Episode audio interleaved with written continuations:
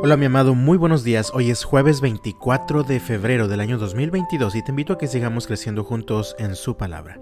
Dice la Biblia en el Salmo 55 en los versículos 1 al 7. Atiende, oh Dios, mi oración, no te escondas ante mi súplica. Escúchame y respóndeme. En mi pensar estoy deprimido y turbado por la voz del enemigo, por la presión de los impíos que me inculpan de iniquidad y me odian con furor. Mi corazón se estremece dentro de mí, terrores de muerte me han caído encima, temor y temblor me han sobrevenido y me cubre el espanto. Dije, ¿quién me diese alas como de paloma? Volaría y hallaría reposo. Ciertamente huiría lejos y pasaría las noches en el desierto. ¿Alguna vez te has sentido como el rey David expresaba en este salmo? tan desesperado y abrumado que quisieras tener alas para huir lejos y apartarte de todo y de todos? Pues el rey David estaba pasando por un muy mal momento. Él dice en el versículo 2 que estaba deprimido y turbado. No sabemos con certeza qué eventos lo llevaron a este estado. Lo que sí sabemos es que alguien muy amado lo había traicionado. Leemos en los versículos 12 al 14.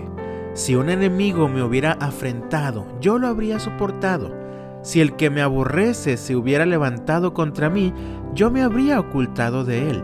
Pero fuiste tú, un hombre igual a mí, mi compañero, mi íntimo amigo, quienes juntos compartíamos dulcemente los secretos y con afecto nos paseábamos en la casa de Dios. ¿Te identificas de alguna manera con la forma en la que se sentía el rey David en aquella ocasión? Pues David no se quedó estancado, tampoco se dejó llevar por la autocompasión. Él decidió hacer uso de un recurso espiritual del que todos tenemos acceso. Leemos en los versículos 16 al 18, no obstante, yo clamaré a Dios y el Señor me salvará.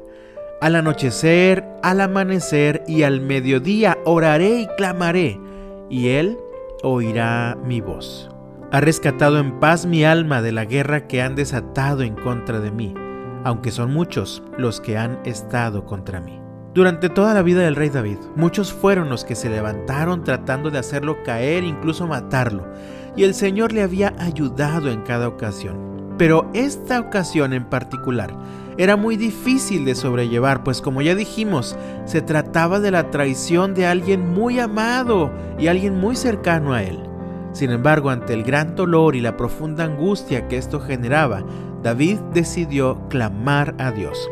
Vemos en el texto que no fue un clamor aislado, no fue un clamor de una ocasión, sino que durante algún tiempo se volvió algo central en la vida del rey David. Al anochecer, al amanecer y al mediodía, oraré y clamaré, y él oirá mi voz. Leemos en el versículo 17. Mi amado, ¿estás viviendo alguna situación crítica en tu vida en este momento? ¿Hay un gran dolor en tu corazón provocado por la traición de una persona muy amada por ti? ¿Vives angustiado de día y de noche, hundido en pensamientos de tristeza y lamento? Usualmente comemos cuando menos tres veces al día. Lo hacemos así pues sabemos la importancia de alimentarnos para tener energía para vivir. De la misma manera, en el ámbito espiritual, cuando se acaban las fuerzas para vivir, la oración es esencial para que el Señor renueve tus fuerzas.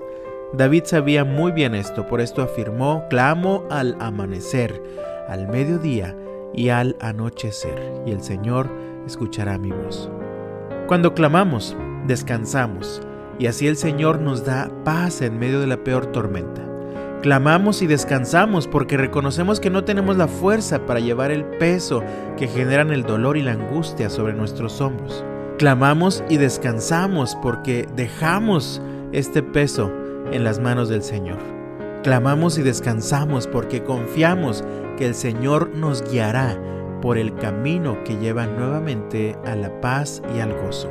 Así que mi amado, no permitas que tu vida se hunda por el peso de tus cargas. Obedece el consejo del salmista en el versículo 22.